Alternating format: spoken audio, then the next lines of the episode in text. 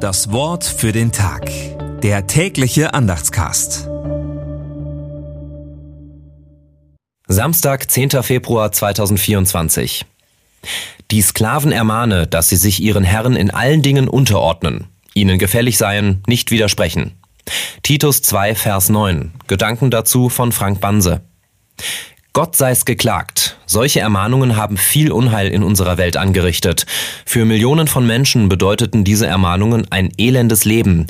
Ein Leben, wie Gott es für keinen Menschen will. Für Hunderttausende anderer Menschen war dieses Wort ein Freibrief, andere Menschen zu unterdrücken und in menschenunwürdigen Verhältnissen leben zu lassen. Bis heute sind die Folgen dieser Ermahnungen zu spüren in jeder Form von Rassismus oder in der Unterdrückung von Frauen in der Welt. Deutlich ist an diesen Ermahnungen zu sehen, dass der Schreiber mehr ein Kind seiner Zeit ist als ein Nachfolger Jesu Christi. Das Wort für den Tag. Der tägliche Andachtscast. Präsentiert vom Evangelischen Gemeindeblatt für Württemberg.